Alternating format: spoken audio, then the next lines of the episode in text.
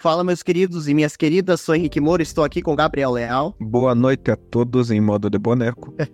Bom, estou aqui hoje com uma pessoa que eu já tive a oportunidade de ver o trabalho dele na televisão, né? Nunca pensei que estaria entrevistando ele, nosso querido Beto Insa. Insa. Tá certo, nosso, Be nosso querido Beto Insa. Na verdade, meu nome é Gilberto. Mas daí o pessoal conhece por Beto, é mais fácil, né? Beto Insa. Sim, sim. E, é. Beto, conta pra gente um pouco da sua, da sua carreira aí pra gente. Como é que começou essa sua paixão pelo, pelo, pelos bonecos e tudo mais? Gente, boa, bom, boa noite, né, pra todos, ou bom dia, sei lá.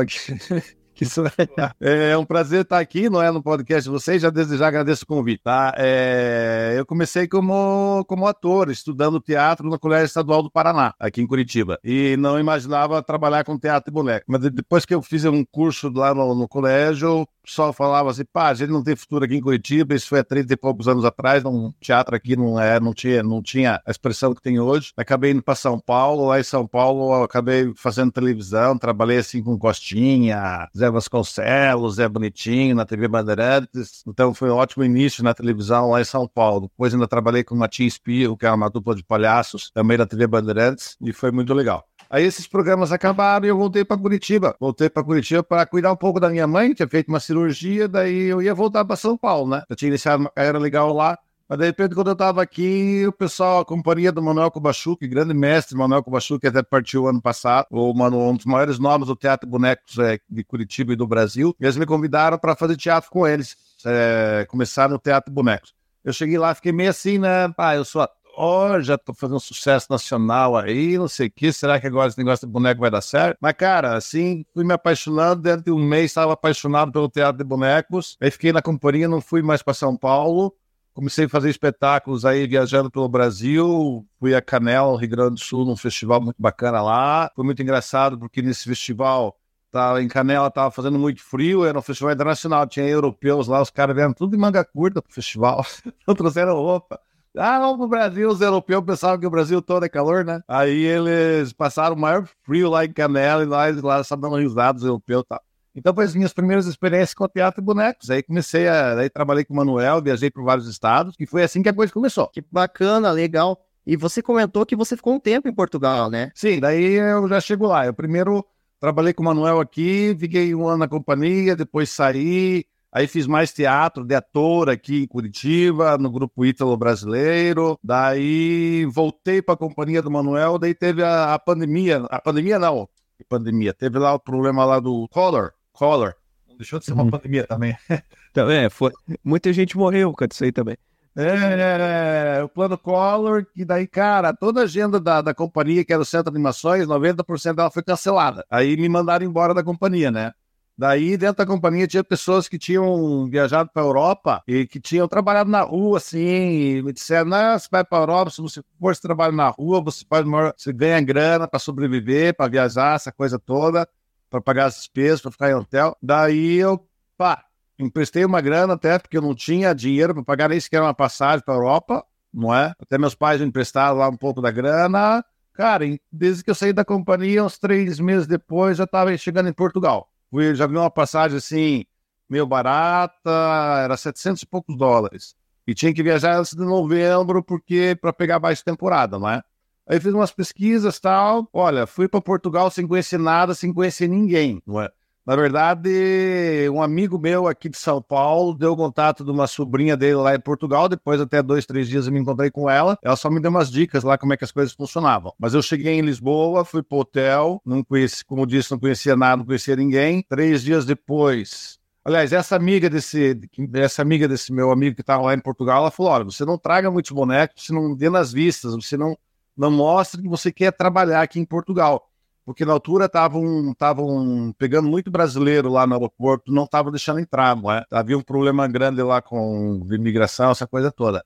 Daí eu fui até muito bem vestida, até fui de, de quase de terno, assim, tal. Cheguei lá como se fosse um doutor, né? Os caras, ah, meu passeio, meu passeio de férias. Não, vou, vou, curtir um pouco de férias, tal. Parecia um doutor, cara. E só levei duas malinhas. E eu que ia levar uma mala grande com bonecos, ali já quase com um espetáculo, acabei levando só três bonecos, quatro bonecos, né? Que era um saxofonista, um acordeonista, um boneco que dançava assim no samba, que era o Chico Lua, e o Papai Noel, porque eu cheguei lá em novembro, né? Digo, vou levar o Papai Noel para aproveitar a época aí. E daí, uns três, quatro dias depois, eu, eu comprei um som, andei lá, pesquisei lá em Portugal um toca-fitas na altura, né? Que foi há 30 anos, um toca-fitas.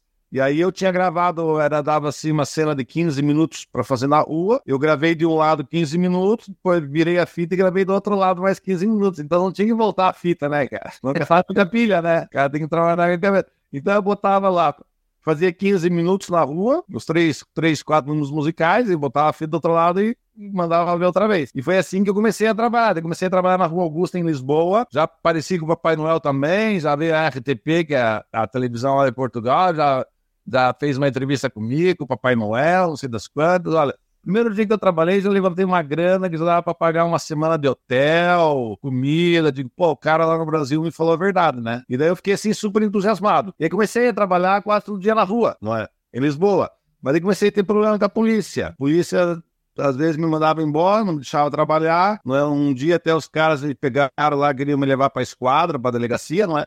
Eu falei, não, mas eu só tô trabalhando, né? Dei até o povo que estava assistindo o espetáculo assim, eles compraram a briga, né? encheram o saco de polícia, olha, vai embora, deixa o cara trabalhar, ele tá fazendo arte na rua, isso aqui é tradição, isso aqui, não sei o quê, tá? E depois, no outro dia, eu voltei ali na mesma rua, entendeu? Porque o que eu percebi é que os polícias aqui, cada dia estão numa rua diferente. Então, se eu fosse pra outra rua, era capaz de encontrar os caras na outra rua, né? Continuei ali. Mas daí o povo falava, não, vai pro Porto, que é norte de Portugal, o pessoal é mais bacana, o pessoal é mais acolhedor e tal. Aí acabei indo pro Porto, que é a segunda maior cidade de Portugal. Uma cidade lindíssima. E lá acabei ficando 20 e poucos anos. Deu certo. Ah, quase uma vida. Portugal, uns 20 e poucos anos em, em Porto. Nossa, é muito bacana isso, né? É, e, e, assim, lá em Portugal, assim, você conseguia, você conseguiu, por exemplo, com o português daqui se comunicar bem lá? No começo foi difícil essa, essa questão da língua? Sim, é, para todo brasileiro ali, uma semana, tem uma semana de adaptação, né? Os caras falam rápido também e tal, mas depois de uma semana vai embora. Agora tem gente daqui que vai para lá e fica lá um mês, dois, três, não consegue perceber muito bem o que eles falam, mas daí é preguiça, a pessoa que não quer entender, né? Mas não, é português, não é? Claro, é ônibus é autocarro, açougue é o talho, é, ponto de ônibus é paragem do autocarro, e tem muita coisa que você tem que aprender, não é? Mas devagarinho vai. Porque lá eles têm muito contato com brasileiro, tem muito brasileiro lá, né? Então eles, uhum. não, não, isso não, teve, não tive dificuldade. Não. O que eu fiquei chateado é que logo, uns quatro meses depois, eu comprei um carro, o primeiro carro que eu comprei na vida, que era um Renault 4, Renault 4L, que não tem no Brasil esse carro, não tinha, nunca teve. Tinha na Argentina. Renault 4L. Esse carro eu comprei tudo com moedinhas que eu ganhei na rua. Eu ganhava na rua. Eu ganhava às vezes 50, já chegava a ganhar 100 dólares por dia na rua, não é? Mas claro, isso era nos primeiros dias que as pessoas não me conheciam. Depois que o pessoal já me conhecia, ganhava menos, né? Mas daí comecei a circular, fiz Porto, Braga, Viana do Castelo, cidades ali nos arredores do Porto, lá, ia circulando e ia ganhando uma grana. Mas eu, em dois meses, paguei a minha viagem. Aqui no Brasil, tinha que emprestar dinheiro para viajar lá em dois meses, menos do que isso paguei a minha viagem, em quatro meses comprei um carro. Claro, carro barato, né? Mas daí eu fiquei chateado que eu fui pra França, daí já comecei a viajar pela Europa, daí chegava na França não falava nada, né? Daí eu viajei com um amigo brasileiro também que eu conheci lá, é, amigo, um amigo que eu conheci lá, né? Não sabe que eu fiz lá. É, e daí eu fui para França com ele, ele falava francês tal, tava lá, não conseguia falar, digo, pô, a hora que eu voltar para Portu Portugal, vou estudar esse troço. Aí depois que eu voltei, eu viajei França, Itália, é, Espanha, trabalhando sempre na rua. Eu fui até Marseille e saí de Portugal. Isso já quatro meses depois estava em Portugal. Eu saí de Portugal, fui até Marseille, na França, andei ali por Avignon, onde tem festivais de teatro e tal. Depois desci pela costa do Mediterrâneo, não é? Então vim ali pela costa francesa, depois baixei ali, cheguei até Barcelona, fui baixando até chegar em Portugal e, e trabalhando na rua. Eu saí de Portugal quase com nada de dinheiro para viajar e cheguei com nada de dinheiro, mas paguei a viagem toda, não é? E depois, é, logo, depois, logo depois, ali voltando para o Porto, eu comecei, já me interessei em estudar francês, italiano, espanhol, já comecei a, a, a me aprofundar nisso daí. Depois eu conheci uma companhia de teatro do Porto, que estava precisando de um ator para espetáculo, eles estavam fazendo de teatro de marionetes. Me convidaram e, através dessa companhia, eu consegui papéis, consegui contrato de trabalho. Daí, porque eu, eu nos, nos primeiros seis meses, estava caducando meu visto lá de turista, eu fui para Espanha para depois entrar em Portugal outra vez para eles me carimbarem, para eu validar, não é? E quando eu voltei, eles me deram só mais, acho que dois meses. Porque na altura tinha fronteira, não é como hoje, que não tem, é tudo Europa, não é? Na altura, eu fui para fui de carro para Espanha, entrei pela fronteira, me carimbaram, me deram mais dois meses. Aí depois desses dois meses estava caducando também, mas daí eu consegui lá através da, da companhia que era o Arte Imagem, um contrato de trabalho, dei uma entrada e peguei um visto de trabalho de um ano, não é? E através do Arte Mais também eu fiz lá, participei de um dos festivais que eles organizavam. É, daí comecei a fazer muitos espetáculos em escolas e a situação legalizada, não é? E foi, foi correndo bem assim, o pessoal curtia muito meu trabalho. Isso é que era legal. Né? Eu visitava muitas escolas e fechava muito espetáculo nas escolas. E a coisa correu assim, três anos depois também comprei, comprei o apartamento, fiz o financiamento, não é? Comprei o apartamento, tá lá, é meu, tá pago, não é? Tá lá alugado, porque agora eu tô morando no Brasil. Mas depois a, a, carreira lá durante 20 e poucos anos foi ótima, porque eu fiz, fazia muitos espetáculos, eu, eu viajava pela Europa, eu cheguei a organizar, fiz, criei festivais de teatro de bonecos. Hoje, o maior festival de teatro de bonecos de Portugal, que é o FIMO, Festival Internacional de Marionetas de Ovar, é uma ideia minha, não é? Fui eu que criei junto com o professor lá de Ovar. Ele, a gente tinha feito uma série de espetáculos nas praças lá, o pessoal curtia muito marionetes. Um dia ele me chamou, ó, oh, o pessoal curte muito marionetes que lá são marionetas, lá são marionetas, não é marionetes. O pessoal curte aqui muitas marionetas, tal, que a gente pode fazer aqui mais, maior, é uma coisa mais bacana. Daí eu falei, olha, deixa eu pensar. Eu falei, então tá, então vamos fazer um festival aí. Vamos fazer um festival nas praças, nas ruas, com animação. Ah, comprar a ideia na hora. Aí lançamos o filme, o Festival Internacional de Marionetas de Ovar. Eu fiquei na direção artística desse festival durante três anos. Aí depois eu saí fora, pediram para eu continuar, mas eu não queria porque eu não queria, eu não sou organizador de festival, eu sou artista. Eu queria fazer os meus espetáculos,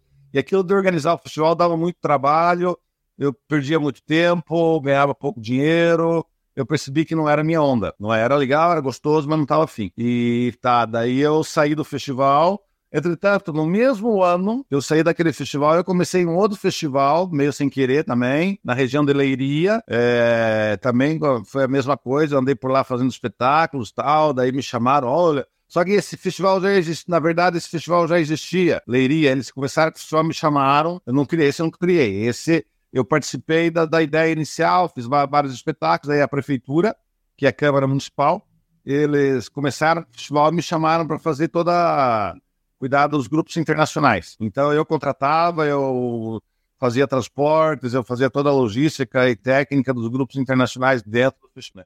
Daí depois, quando esse festival acabou, cinco anos depois, daí sim veio um outro festival que eu criei.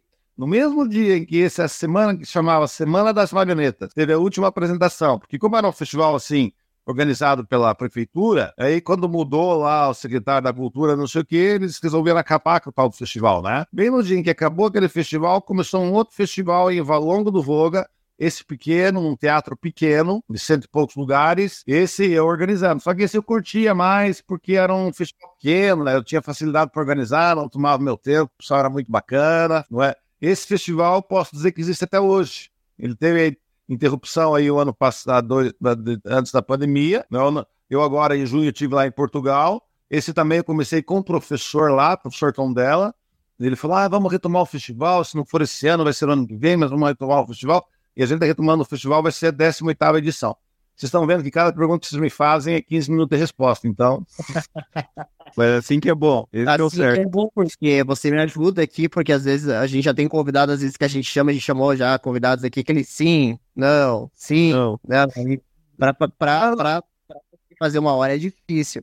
Mas assim, muito bacana, teu currículo é muito grande, eu não fazia ideia, assim, de, que você tinha participado de, de vários outros festivais, até inclusive fora de, de Portugal mesmo. Você comentou, ele fez um city tour pela Europa e muito bacana mesmo, assim. É, é, é, nossa, é uma vida dedicada, né, a isso, a arte, né? E é muito bacana é, ver isso, né? E fora do Brasil, né? Na Europa, eu acho que a primeira pessoa que eu conheço realmente que você fez um city tour pela Europa, viveu disso e deve ter sido uma experiência muito bacana, muito legal, né?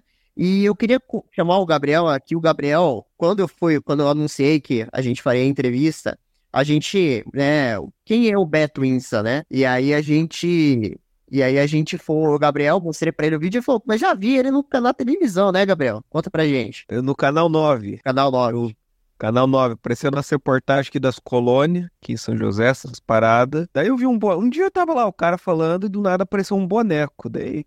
Ah, que não, bateu curiosidade, né? Não um negócio normal que tem mais na TV, né? Antigamente, quando era moleque, se tinha muito programa infantil que tinha boneco, que tinha fantoche. Hoje em dia, eu, quando eu bati, eu falei, ah, diferente, pelo menos alguma coisa legal. Eu achei engraçado o boneco, o jeitinho dele com aquela boquinha lá, o ternozinho, ele é meio loucão. Bocão, né, cara? Ele é um, um bocão, não é? Tá aqui, ó.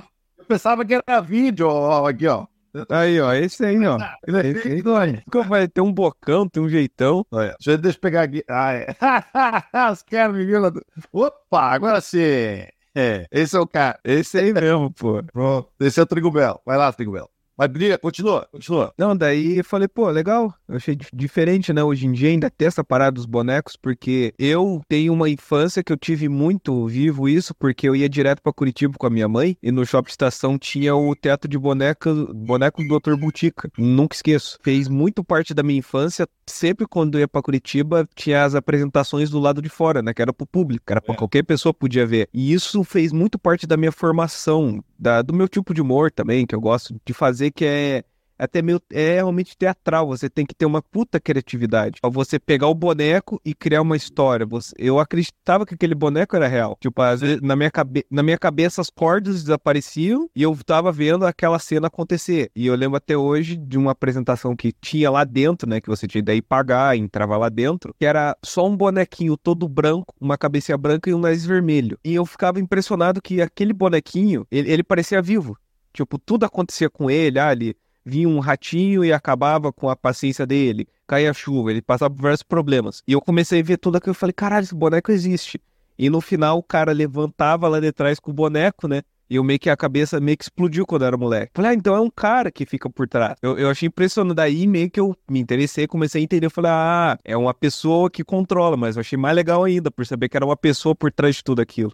É. Esse cara que faz esse boneco é o cara que edita meu programa. Ah, é. De vítima, de tá, vítima réu, no... Cia 7 Art. De vítima réu, o nome do espetáculo. Puta merda. Eu, nossa, eu lembro vívido desse. Vívido, é. Nossa senhora. Era Não, é legal, é. Pena que o Dr. Butica fechou, né? Porque eu é. fiz muito espetáculo lá. Fiz muito espetáculo lá. E o Dr. Butica está presente na, na memória de muita gente que assistia os espetáculos fora, na janela, que a gente antes fazer espetáculo para dentro, a gente fazia ali fora e depois fazia lá dentro, né? É, mas foi uma pena muito grande, foi uma grande perda para a cidade. Um, Cara, o... ele, um teatro único no Brasil, não é? Uhum. Só que o shopping depois não teve interesses e pá, era uma questão de jogo de interesse. O é. shopping era, era mais lucrativo alugar aquele espaço para um bar ou coisa parecida do que manter aquele teatro ali. O que é uma coisa assim, os caras não pensam direito, né? Porque, porque aquela janela, aqueles espetáculos chamavam muita gente pro, pro próprio shopping e depois gastava dinheiro lá dentro. Sim, é que o shopping ali é praça de alimentação. Então, o pessoal ia ver o espetáculo depois, igual, ia comer um sorvete, ia minha mãe ia numa loja comprar uma roupa né, lá americanas. Então, é, é que a maneira de hoje em dia de pensar é diferente, né? Não, às vezes não se pensa tanto na cultura, né? O cara não pensa, tipo, eu posso lucrar um dinheiro e posso ajudar a cultura que ele é um marco, o Dr. Butica era um marco cultural ali, cara. Direto se falava na TV, ó, oh, o Dr. Butica, importante. Formou, me formou, eu sou um cara de 24 anos e lembro até hoje do espetáculo, então. Você vê que legal, é. De repente é meu espetáculo civil lá. Eu tenho certeza, porque eu já fui muitas vezes lá. E me diga uma coisa, como é que você vê essa questão hoje, por exemplo, da, da questão dos bonecos lá de antigamente, onde você tinha bastante espetáculos, e hoje em dia você acredita que passou por uma evolução, continua a mesma coisa? Como é que você acredita que está o cenário hoje em dia? Olha, eu, eu tô falando aí pro povo que tenho pena, mas é... essa classe de bonequeiros é uma raça extinção. É isso que eu ando falando por aí. Aliás, publicamente até, sim, publicamente é a primeira vez que eu tô falando, porque infelizmente é... as pessoas não têm mais paciência para desenvolver um trabalho assim, sabe? Mesmo tem muitos grupos que tem por aí que você vai ver e tem muito pouco boneco. Eles estão ali, muito, muita presença do ator, muita presença do ator, não é? E o boneco está ali muito no, em segundo plano, entendeu? Porque, sabe, fazer um boneco, mesmo o Trigo Belo, que é o apresentador da televisão ali, é um boneco que me deu muito trabalho para fazer aquela coisa do pescoço dele que vira para trás assim, ele tem articulação de olhos, não é? E então hoje os grupos infelizmente não estão assim muito, não estão com muita paciência ou com tempo para fazer, para pesquisar muito movimentos de bonecos, né? Pesquisar técnica ou pesquisar e desenvolver uma coisa legal, né? o que está acontecendo muito, o pessoal está partindo muito para uma linha de contação de histórias com o boneco. E aí está diminuindo os grupos que fazem um teatro de boneco raiz, assim, digamos, né? Boneco mesmo, né? E eu vejo assim, eu tô meio pessimista quanto ao futuro do teatro de bonecos, né? E a própria sobrevivência dos grupos é muito difícil. Eu vivo de teatro há 35 anos, né? O, é, o ano passado, para mim, foi o pior ano da minha carreira a nível profissional aqui no Brasil. Eu ainda tive lá em Portugal, lá foi bom, é? Eu tive lá um mês e participei lá do próprio Fino, que é o festival que eu criei e tal. Aí consegui ganhar uma grana, consegui viajar e tudo. Mas a nível de Brasil, a não ser os editais que tem aí, que infelizmente tem, tem ainda alguns editais, que está fazendo com que as pessoas sobrevivam, né? Agora, por exemplo, eu, eu tenho um espetáculo que é a história de um cão. É, é um espetáculo que tem mais de 20 marionetes de fios, marionetes que têm articulações de olhos, o cachorro mexe a língua, o gato também põe a língua para fora, abaixa as orelhas tal. Esse espetáculo eu apresentei na Moldávia, não é? Lá do lado da, da, da, da Ucrânia, lá estão em guerra lá agora, né? Teve uma maravilhosa, porque, porque os grupos lá eram um festival internacional, tinha grupos ali da Bielorrússia, da Rússia, da Ucrânia, da Romênia, e eram grupos enormes, porque eles lá têm eles têm, têm subsídio, eles têm faculdades de, de ensino superior de teatro e bonecos, né? então tem muitos grupos de escolas, de faculdades. E os caras chegavam lá com ônibus, não é? Os grupos lá tinham 20, 30 pessoas, chegavam de ônibus, tal, ou de carro, ou de, de, de mini ônibus, né? Eu cheguei com uma mala, sozinho, não é? Primeiro espetáculo, a história de um cão. Se você vê o espetáculo armado, você não acredita que aquilo tudo cabe dentro de uma mala, não é? Caramba. Aí eu cheguei sozinho e a luz também. Também tem a luz, tem tudo ali. Né? Espetáculo sem texto. Eu cheguei lá, pago uma mala e os caras lá do teatro, mas, mas o que você vai precisar? Você tá sozinho, não sei o quê, tá, tá, tá. Não, não, não, eu só preciso soltar o som lá em cima. Mesmo assim, o cara na hora que soltou, soltou errado. Mas depois, depois mas, cagada minha, porque tinha um eu tinha, eu tinha um. Como é que chamava aquilo antes do pendrive? Tipo do pendrive, que ela, eu não lembro como é que é o nome do troço. Tinha várias músicas lá dentro, não é? Ah, não era disquete, era outro troço que eu tinha. É, é, antes do pendrive. É um troço que o pessoal botava música lá, que nem lembro o nome. MP3. MP3. É, esse, esse troço aí. Daí eu tinha outras músicas lá, depois pro cara, ó, você solta aqui. E o cara depois soltou outra música, entrou lá, mas tudo bem. Mas depois eu fiz sinal, ele, ele pôs lá a música. Meu, no final do espetáculo, só aplaudiu em pé o espetáculo no festival. Lá não dá, né? Mas daí eu voltando a falar, respondendo a pergunta que eu falo, que cada pergunta que você me faz eu levo 15 minutos para responder, não é? É o seguinte, cara, eu fiquei mais de um ano montando esse espetáculo, entendeu? Primeiro, pá, como é que eu vou fazer, como é que eu vou resolver, como é que, que vai ter, tem um momento em que um cachorro entra dentro de um, de um contentor de lixo lá, um, um, contentor lá, como é que chama? Uma lixeira, é uma lixeira, aquelas quadradas que tem na rua assim, né? Entra o cachorro lá dentro e entra o gato lá dentro também. E os dois começam a brigar. Tipo desenho animado, sem texto. E eu pensando, pô, como é que eu vou resolver isso? Como é que eu. Quer dizer, eu levei mais de um ano para montar espetáculo, cara. Tá. Esse é um, tem um outro espetáculo que era o Geofere, que é bonecos de luva também, que tem aí quase 30 bonecos, um cenário. Tem uma árvore que abre, que sai, porque a árvore significa passagem do tempo. Daí eu digo, mas como é que eu vou mostrar esse espetáculo? Primeiro ela cresce assim, depois, quando tem uma passagem de tempo, ela se abre, não é? É só, só a arquitetura daquela árvore tem fios, tem ali articulações. Eu só para fazer aquela árvore fiquei um mês quebrando a cabeça, não é? E o que acontece é o seguinte, respondendo lá a tua pergunta, o povo não tem mais paciência para fazer isso hoje. Pois é, eu, eu percebo exatamente é, o que o Gabriel comentou, assim, que quando a gente era criança ainda, ainda a gente pegou ainda a época dos programas infantis, então você ligava, tinha programas da Paraná Educativa, tinha programas da cultura, que você ligava e tinha muitos, muito disso, né? Hoje em dia não, hoje em dia a gente não vê, mas é, principalmente questão de desenhos, acho que diminuiu bastante na, na TV aberta, assim, você não vê mais esse tipo de, né, os bonecos, é, as marionetes, você acaba não vendo mais na televisão e, e, propriamente no teatro mesmo, assim, como você comentou, ficou em extinção. Mas comento agora, né, quem, como eu comentei, quem me passou o, o seu contato foi o Caio Júnior, né, e o Caio Júnior, não sei se o Gabriel tá sabendo, tem uma TV agora em São José, né? A TV Euronews, né? Uma TV aqui para nós, aqui de São José dos Pinhais. E você tá fazendo parte da TV, né? Da TV Euro. Sim, sim, sim, sim. o Gabriel falou, eu, eu, comecei na, na verdade, antes da Paraná Turismo, eu fazia feed TV, que era, uma, era um canal da SCA, canal TV fechada, né? Antes disso, ainda eu sempre comecei, já comecei anos atrás, uns 10 anos, fazer vídeos lá na Europa, ou aqui, eu viajei muito pela América Latina, é, Espanha, é, América Latina. É, Argentina, Colômbia, Equador, México, fazendo espetáculos, né? E aí eu pegava os bonecos e fazia vídeos. E quando comecei ali no YouTube, mas eu, na verdade, os vídeos que eu faço no YouTube não dão muita visualização, não é, não é aquela coisa. E, e daí eu tava nessa RCA, daí, daí eu surgiu um convite para fazer na Paranaturismo, só que lá era muito, eu tinha que fazer no formato deles lá, que era falar de turismo, gastronomia, e era aquilo lá, não é? Eu tinha 15 minutos e eu fazia, eu gravava todo o programa, eu editava, roteiro meu, tudo meu, entregava o programa pronto para Paranaturismo. Aí fiquei lá dois anos, e fiquei muito na altura da pandemia lá. E o que aconteceu é que na pandemia, eles, como era, era a TV do Estado, eles pararam de trabalhar praticamente durante a pandemia, não é? Eu, como era produtor independente, eu ia gravar, claro. Tomava com as, com as providências, eu botava máscara, boneco não, boneco não precisava. Aí chegava no lugar e falava pro povo, né? Olha, grava sem máscara. Uh, uh.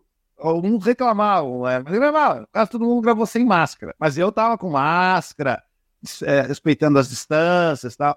Só que daí, a única pessoa que estava produzindo para Paranaturismo, eles lá me falaram, em determinadas alturas, era eu. Né? E meu programa Nossa. chegou a passar dentro da TV 40 vezes por mês. Caramba! Passava assim, 4, 5 vezes por dia, não é? De manhã, de tarde e noite. Até eu me enchi o saco de ver aquilo. Já passava os inéditos, eu fazia uma cada semana ou duas semanas um novo e passava os antigos, né? Porque eu fiz desse do Trigo Belo programas de 15 minutos, eu tenho uns 90 programas que eu fiz durante essa altura, né? Tá, daí, eu, daí depois mudou a direção da TV, aí eles botaram fora todos os programas independentes, mudou a direção. Só que, ao meu ver, mudou para pior, porque agora vem muita coisa de São Paulo, muita coisa de fora, não é?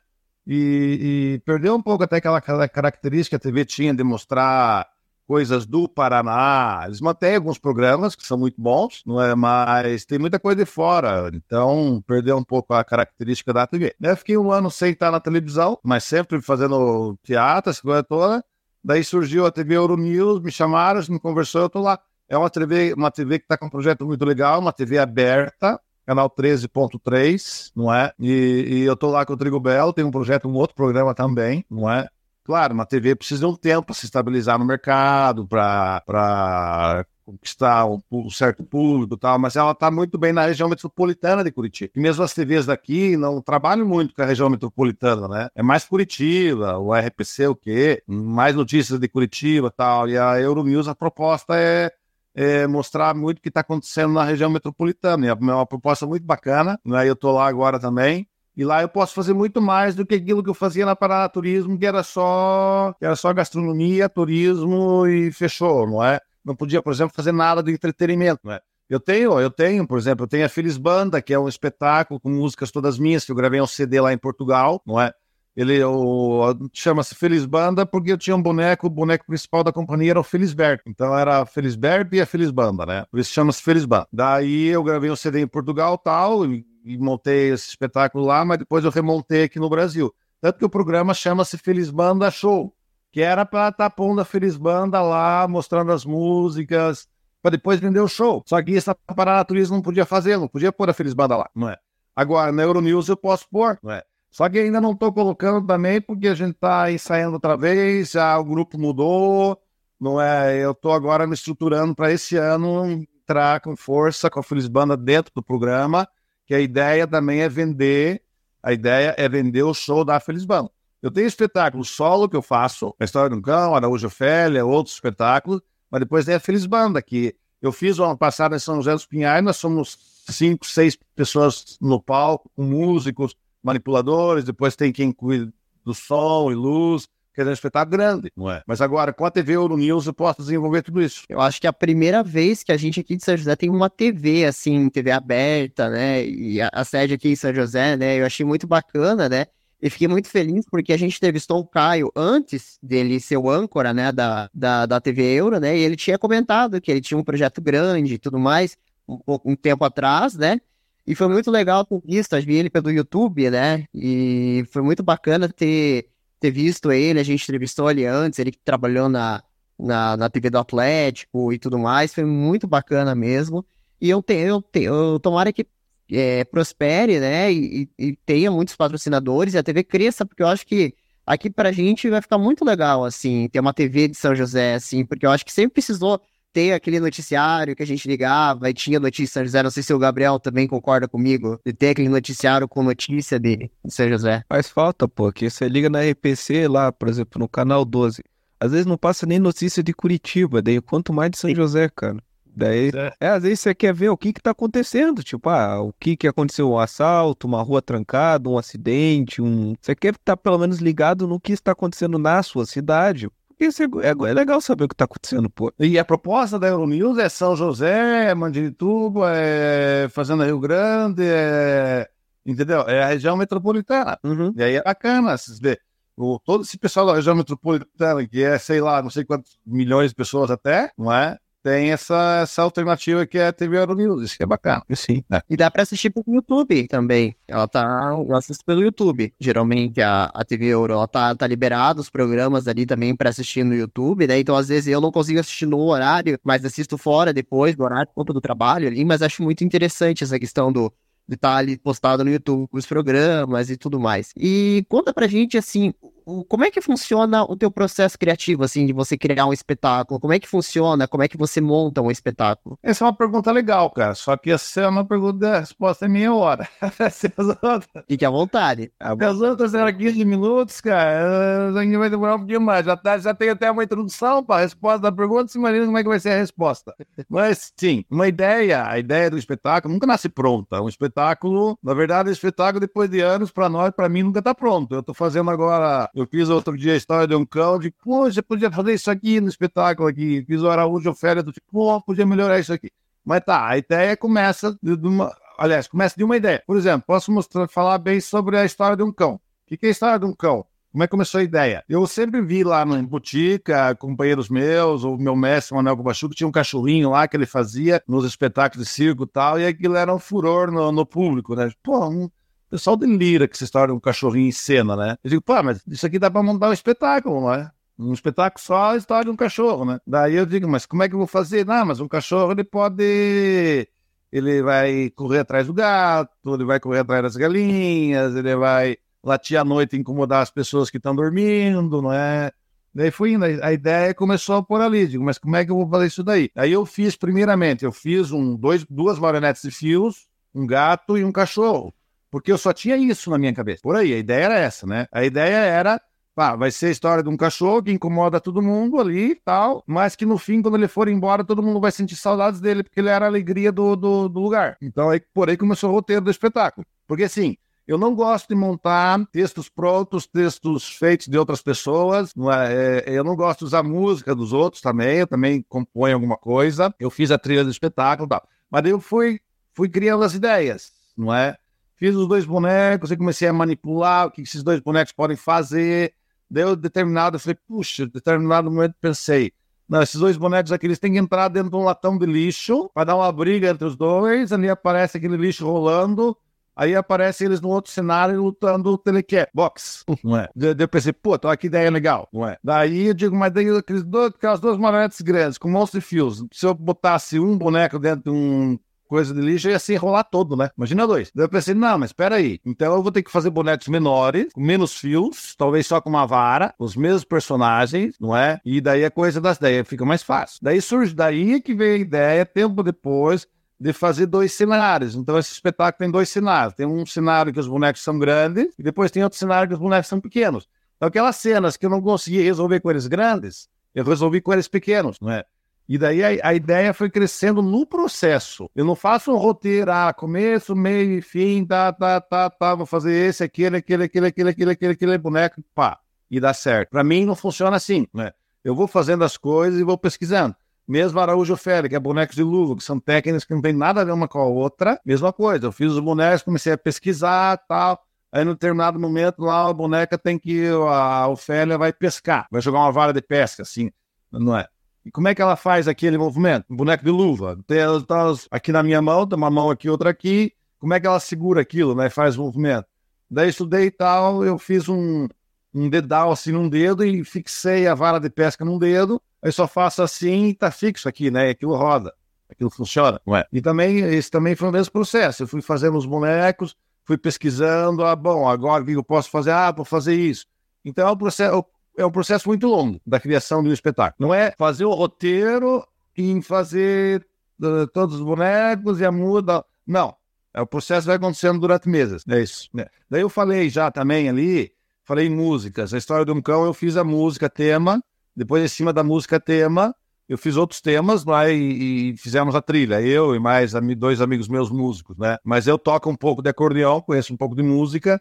As músicas todas da Filisbana foi eu que compus, não é? E, e para TV, quando eu entrei na Paranaturismo, você sabe que quando você bota um vídeo qualquer lá no YouTube, se der problema de, de música, de direito de autor, já te tira o teu vídeo, ou você tem que pagar. É uma chatice, não é? Então eu sempre tive o maior cuidado com isso daí. Quando não são músicas minhas, que eu tenho algumas músicas, não é? E algumas músicas eu compus para o programa, é, daí eu também uso músicas sem direitos de autor, não é? é? Como é que é? Ou de amigos, é, eu tenho amigos também, tenho amigos músicos que eu converso com eles, também uso música deles. Então, esse, é, esse é o processo. Né? Agora, aquilo que eu falei, até hoje, fazendo meus espetáculos, eu tenho momentos, ah, olha aqui, eu podia fazer isso, vai saindo, vai surgindo ideias. Um boneco nunca para, nunca tá pronto, na verdade, quase. Tem um cara que tem um boneco, que vocês podem ver e consultar depois lá no YouTube, que é o Bart, Bart, não é? Cara, o cara viaja o mundo inteiro com um boneco. É uma marionete de filme. É espetacular aquele boneco lá. Não, assim, é sensacional. Bart, eu gostaria de, de ter muito mais tempo para pesquisar meus bonecos, para melhorar movimentos. O pró próprio Trigo Belo, já faz tempo que eu comecei a fazer outro mais bem acabado, um pouquinho mais bonito, mas me falta tempo, porque é tanta correria que a gente tem, fazendo lá televisão, gravando, editando, depois fazendo os espetáculos, viajando, cara. E agora tem uma criança de dois anos de idade ainda também por cima. Minha filha tem dois anos de idade. Olha, falta tempo. Porque eu digo assim, ó, cara, como eu queria ter uns 100 anos só para lidar com bonecos, sabe? Uns 100 anos de carreira só de bonecos, para eu poder explorar muita coisa que eu que eu gostaria de explorar e não tenho tempo. Bacana, é, é, é bacana você ver assim que é, é uma paixão sua, é uma coisa que você trabalha, você vive disso e você ama o que faz. Isso é, é, é, incrível, assim, porque você quer mais, você tem sede de vontade, você quer fazer mais bonecos. E isso, é, é, quando a gente conhece alguém assim, é, é muito impressionante. A gente trouxe o, o Noel Snooker, que é o campeão brasileiro de sinuca, né? E ele tem mais de 500 troféus e vê que o cara vive de sinuca, o cara é, joga sinuca, ele tem uma uma fábrica de sinuca, o cara quer mais, o cara quer ganhar tudo, quer tá toda hora treinando técnica de, de taco de sinuca, dar aula, e você vê que ele não para, né? E eu, eu identifiquei bastante isso também, né? Você com os bonecos e tudo mais, e é muito legal isso. É, eu acho que é uma paixão e, e sucesso, né? E, e acho que isso vem de uma paixão, uma coisa que cresce, você quer mais, você quer mais e mais e mais, né? Isso é muito legal, muito bacana. É, se não for assim, fica difícil, né? Se você tiver paixão e amor pelo que você faz, fica difícil. É que assim, o Teatro em Bonecos também me deu muita coisa boa e maravilhosa. Cara, viajei aí pelo mundo aí, tive experiências maravilhosas, fiz espetáculos em lugares maravilhosos, conheci, tenho amigos espalhados aí pelo mundo, pessoas fantásticas, então. E o Teatro em Bonecos me deu muita coisa boa, cara, não é? E, e eu quero continuar com essas coisas boas. Sim. Tenho pena agora. Nossa, ah, diga, diga. O, eu ia comentar que a gente, a gente tem o nosso fantoche aqui, só que ele não pode estar presente aqui hoje, que o Gabriel adora ele, que é o nosso chupetinha. Vocês conseguiu dar uma olhadinha no vídeo lá? Dei, dei, dei. Sim, sim. Bacana. é, é. Chupetinha, chupetinha, ele sem vergonha, né? Mas é bacana, cara. Meio. É. Meio. Quando não bebe, né, cara? Quando não bebe, não bebe, né? Porra. Imagina quando bebe. Pior ainda. Quando bebe. É. Ele, ele destrói. Eu brinco com ele aqui que você chamar ah, que ele para um programa aqui, ele faz todo mundo rir. Você não consegue tocar o programa porque ele fica lá contando as piadas dele. O chupetinho é, é, é, demais, assim, é o Alessandro que faz ele, né? Ele não é um, um cara, assim, profissional, né? É, eles começaram um podcast, o Zoação Podcast, o Elivelton e ele, e aí ele decidiu lá criar um, um boneco lá, né? Eles tinham a, TV deles, que é a TFN Channel, fez lá um boneco para ele, né? Aí ele brinca, né, que a Ana Maria perdeu o dela, né? Mas eles têm o deles, né? Aí eles fazem lá o, o, o boneco lá, mas eles falam muita besteira, né? Claro que é no nível mais, mais, mais assim, mais das letras, assim, né? Mas é muito legal, assim, também eu gosto bastante do, do Zoação Podcast. Na verdade, vi pouco, mas eu quero dar uma olhada melhor lá, porque o que eu vi eu gostei, cara. é bem legal mesmo, bacana. Vou, vou, passar para ele ó, o feedback, que acho que ele vai ficar bem feliz, porque ele, ele ficou, ele tá um bom tempo parado, né? Eles não, não conseguiram dar sequência, até porque eles têm que locar estúdio, e aí estúdio podcast também tem um custo bem elevado, né? E eles faziam até no próprio estúdio do Juliano ali o podcast deles e é, eles querem voltar. Eles falaram pra gente que eles, é, eles têm o sonho de poder voltar a fazer o, o Usação Podcast, né? E, bom, antes de a gente seguir pro momento capcioso, Gabriel, quer fazer alguma pergunta? Cara, tem uma pergunta que é uma curiosidade. O senhor ainda lembra o nome do primeiro boneco que você criou? Cara, eu me chamo de senhor, cara. Ah, senhor, pô. Eu tenho uma filha de dois anos, cara. sou pai fresco. Ah, mas é senhor, pô, é forma de respeito. Eu fui ensinado assim, daí eu cresci, agora é assim. Não, não, não, não. Respeito é uma coisa bacana, cara. Respeito tá faltando muito no mundo hoje, é uma coisa muito importante. É... O primeiro boneco, claro que lembro. Vai, com certeza. Como é que é o nome dele? não, lembro do boneco. Você lembra da cara dele, mas não lembro do nome, mas... não, é... É o, é o, é o Oscar. Oscar. Oscar. Não, tava em dúvida se era o Oscar ou era o Zenão. Depois o segundo é o Zenão. Zenão. Zenão, cara. Esse não tá nem comigo. Eu dei lá de presente lá pro, pra um cara que trabalhou comigo em Portugal e depois me arrependi. é, mãe. É, me arrependi, não tá mais comigo. Mas o primeiro é o Oscar. O Oscar tá comigo. Esse tá. Aí, primeiro boneco. É, como, não tem como, como esquecer, né? Primeiro filho, né? É. Agora você tem a segunda, né? Mas daí você teve o primeiro filho, que é, é o boneco. É. E normalmente, cara, uma coisa assim que eu, quem faz o boneco pela primeira vez é, é bem consciente, mas você acaba fazendo um boneco parecido com você. Você imprime a sua personalidade nele. É, tem muito isso, cara. O primeiro boneco que, eu, que as pessoas fazem em oficina normalmente sai parecido com a cara do dono. Não é? O meu na altura tinha cabelo, eu também tinha na altura. Naquela época. Você hoje é ser careca. Careca. Mas tem os olhos azuis, cara, bem é, loiro, é bem parecido comigo, mas foi inconsciente. É inconsciente consciente, né? É, mais ou menos isso, não é? é. Bacana, então acho que agora podemos seguir pro momento capcioso. Vamos lá. Câmera. Vamos lá. Momento capcioso!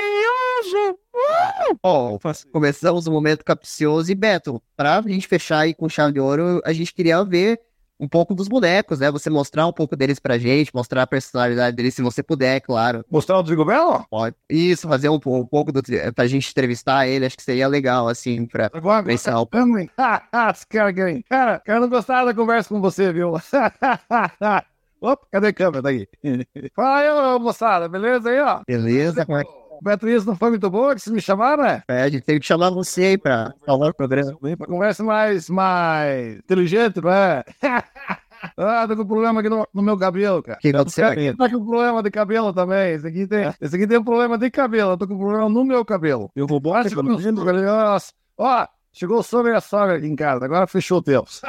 a, sogra, a sogra vai me pegar daqui a pouco aqui. Fala, fala aí, ô, rapaz. Rapaziada. Manda ver aí, pode falar. E, e como é que tá sendo trabalhar na televisão? Ó, tá gostando? O que que tá achando? Ah, cara, sensacional, cara. Tô famoso por aí, ando pela rua aí. Às vezes a gente tá gravando aí na rua, o pessoal, pô, boneco da televisão aí, ó, trigo velho, não sei o que, o pessoal tira foto comigo, não é? Tá, tá sendo muito legal aí agora. Grana que é bom lá. Mas isso pra ninguém. Isso tá te. Não, não, é que tá, é. Na verdade, tá faltando patrocínio, sabe? Alguém tá ouvindo o podcast aí que tem grana, que não sabe onde pôr a grana, dá grana pro boneco aqui, ó. Não, não, é pro boneco trabalhar. Mas é verdade, né? Aqui televisão funciona muito com patrocínio, não é? E ainda a gente tem pouco patrocínio aí. A gente tá precisando demais, tá precisando demais. Mas é legal, muito legal fazer televisão, gosto muito. É divertido. A gente viaja muito por aí, conhece pessoas interessantes, lugares interessantes. Aliás, fazendo um programa aí na TV, conheci muitos lugares bonitos aqui na região metropolitana de Curitiba, coisas que eu não conhecia.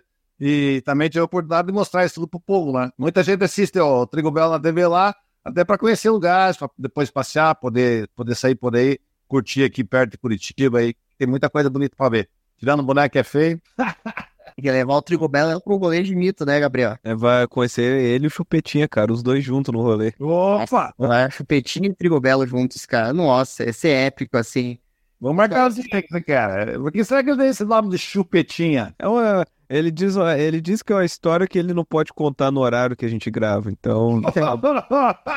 Só falar o que ele fala, né? ele ainda não pode contar. não, não podemos, não podemos. É pessoal, ele falou. Pessoal, então, pessoal. O meu nome é Trigobelo, que basta olhar pra minha cara. Ué, tá rindo aqui, ó. Tô rindo do, do topete. Do Topete. Ah, mas enfim, o, o, o, o Chupetinho aqui, ele é. Ele é, o, ele é, um, ele é o mascote, digamos, oficial do Jimmy, né? Quando a gente tem episódio de zoeira, a gente chama ele e crasa o caos aqui no podcast. Agora temos, temos que chamar você aí pra também vir aparecer em nossos especiais aí de Natal, especial de, de, de, do, do Gimito, né? Que a gente grava, né? Que a gente chama bastante gente. A gente chama você pra animar aí a galera. Beleza? Pode chamar, vamos, vamos botar fogo nos troços. Aliás, eu tava no cenário aqui, ó. Tá vendo lá atrás, ó? Tá pegando fogo lá na janela, ó. Vamos botar fogo nesse negócio aí. Só me chamar. Opa, com certeza vamos chamar e, e obrigado aí, né, por você ter conversado com a gente, né? Eu falei, não, tem, se a gente vai gravar com o Beto, tem que chamar o Trigo Bela, né? Não tem como a gente não, não só entrevistar, né, e, e, não trazer, né, porque todo mundo conhece você, né? É... Na verdade, e aí a gente. Eu, cara. Só conhece eu, o cara que tá aqui do meu lado, ninguém conhece. Não, não, não. não. Isso, cara, deixa eu, contar, uma história. Deixa eu contar uma história. Uma vez, claro. menino, você tava ali passando do lado do cemitério, ele mora aqui perto do cemitério, e tava com um boné assim, numa bicicleta, cara, do lado do cemitério. Aí um cara veio assim, abordou ele, parou, disse, oh, você que faz o trigobelo, não sei o quê. Pô, mas o cara, não, o cara não, nunca tinha me visto em lugar nenhum, não é? Eu não sai, sai daí, trigobelo, deixa eu falar. O cara nunca tinha me visto em lugar nenhum, cara. Eu com boné, assim, com óculos escuro. Pô, você que faz trigobelo, o cara do lado do cemitério me abordou, cara. Eu fiquei pensando, pô, de onde é que esse cara saiu, né, meu? Aí depois eu continuei com a bicicleta em frente, eu olhei pra trás, o cara desapareceu. Nossa senhora. Não, mas essa história é verdade, cara cara me reconheceu, não sei como. Ele daqui a pouco olhei cá desapareceu. Ô, louco. É, cara. Tem, tem história pra contar aí, né, Triguel? Opa! tem muita história pra contar aí, ó. Só chamar nós aí que a gente volta. Beleza? Beleza.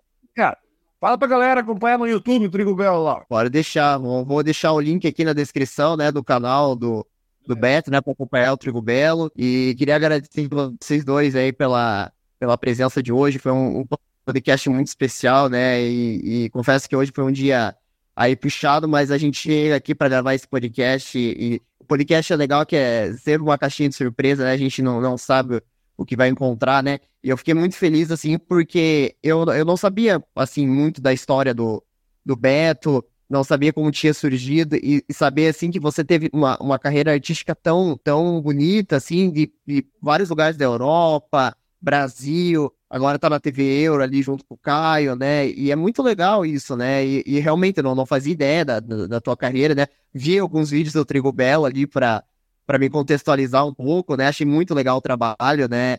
É, vi ali da Parada Turismo também, acompanhei algumas vezes, né? Principalmente na questão da pandemia, como você falou, passava algumas vezes, era só mudar que tava passando. E foi muito bacana o bate-papo, né? É muito legal. E acho que o Gabriel também nunca esperava estar conversando, né, Gabriel? Com o Armando não, do Frigo Não. Via na TV e agora tá aí do lado. Beleza? Não, o prazer foi nosso aí, ó. Agora assim, ó, fica, fecha a boca aí, ó. É que eu tô, eu tô com o boneco na mão e eu tô fazendo a voz dele, tô falando aqui. agora fecha a boca, agora sou eu que falo aqui. Fala, cara, fala, cara. tira o topete, tira. Já, ele já tirou o topete há muito tempo. Já. não, olha, Mas... o prazer foi meu, cara. O prazer foi todo meu. Um abraço pra todo mundo aí, não é? Realmente, a gente que é artista ah, tem muita estrada e muita história pra contar, não é? E, e pá, se fosse pra ficar aqui duas horas, a gente ia ter mais, mais história pra contar aí. Mas não vai faltar oportunidade, né? É que, quem, quiser, quem quiser ver mais o Trigo Belo, tem lá no YouTube. Trigo Belo, é só pôr lá Trigo Belo no YouTube que, que ele tá lá tem mais de tem mais de 80 programas e tem outros vídeos também que eu fiz com outros bonecos em muitos países aí, né? E tem muita coisa que eu não postei ainda. Eu tenho muita coisa que eu gravei na Europa com o Felisberto, com outro boneco que eu nem editei ainda. Não tive tempo, não é? E tô até agora com um computador novo aí, porque o meu editor não dá conta, vou começar a gravar mais coisas, editar mais coisas aí, e muita coisa aí Muita coisa boa que vem pela frente. Com certeza. Mas precisando de atenção, tá aqui, ó. Eu sou editor também. Beleza, beleza. beleza. Precisando de conta comigo, que aqui é, a gente trabalha também com edição como uma segunda fonte de renda, né? Então eu gosto muito. Qual o programa que você usa para editar? Ué, na verdade, não sei. Por enquanto é o meu editor que tá fazendo lá, né? Que é o cara que, que eu deu o espetáculo lá. Eu ainda não tô, eu vou começar agora, comprei computador agora que eu vou começar ainda no, no, no lance de editar ainda. É, a gente usa, né, a gente usa ali o Adobe Podcast, né, para fazer o nosso de áudio, né, fica uma qualidade bem bacana, a gente tá, tá chegando numa qualidade bem legal, assim, você vai ver quando sair áudio ali que vai ficar bem bacana, né, é. É, o, o, podcast, ele fica com, com polimento, ele, ele, é porque aqui quando a gente fala, aqui às vezes tem barulho, tem som externo, Então acaba que esse polimento ele tira tudo, fica bem, bem bacana. Eu faço também, por exemplo, a gente tem às vezes mania de, eu principalmente, às vezes, às vezes fazer assim no, no podcast, e aí ele tira também esses sons externos, né? E, e, é bem bacana, fica bem, bem legal de escutar, né? E eu queria agradecer, né? E convidar também próximo domingo, às oito e meia da noite, a gente vai ter um podcast sobre Van Helsing. Preparado aí, Gabriel? Vamos lá. Com o professor Raul o professor André também vai estar presente. O professor e três professores vão estar aqui nesse podcast. Três professores gostam muito de steampunk para falar sobre Van Helsing. Assistiu Van Helsing, Beto? Viu? Alguma coisa, sim. Van Helsing aí, que é o filme, um dos filmes favoritos do nosso querido Giovanni. E vão estar aqui os três professores para trocar o bate-papo com a gente. E próximo domingo, né, às oito e meia da noite. Lembrando também que eu vou deixar na descrição as redes sociais do Gimito, nosso Instagram, YouTube, né, os agregadores de áudio, Spotify, Deezer, Amazon Music, qualquer plataforma de áudio a gente está lá também para você escutar. Se a gente não tiver alguma, nos comunique, a gente coloca lá também, né? O podcast permite a gente colocar em várias plataformas. E eu gostaria muito de agradecer novamente, né? Realmente a minha noite aqui ficou muito bacana, eu fico muito feliz com a gravação de hoje, acho que foi muito, muito especial para mim, né? É a primeira vez que a gente Queria falar, a gente trouxe já o segundo, o segundo boneco, a gente traz aqui no podcast, mas, assim, é a primeira vez que eu conheço, assim, uma pessoa com, com uma carreira artística bem grande, bem bacana, e eu queria agradecer novamente, né? E com certeza vai ter outras oportunidades, a gente vai chamar mais vezes, principalmente aí, né, para gravar um especial com a gente aí, que vai ser muito bacana. Beleza, lá com, com o Chupetinha. Exatamente. A gente tem que fazer esse encontro. Hoje não foi possível, porque o que, que acontece? O Chupetinho trabalha em farmácia, e aí é, é farmácia é um pouco punk, né? E aí ele acaba que os horários, assim, meio que são meio ruins e tal, às vezes ele não consegue. Mas vamos ter marcar esse encontro com o Chupetinha e que vai dar boa. Então eu agradeço aqui, vamos ficando por aqui, meus queridos, até a próxima. Beleza, falou pessoal, tchau, tchau. Falou. Tchau.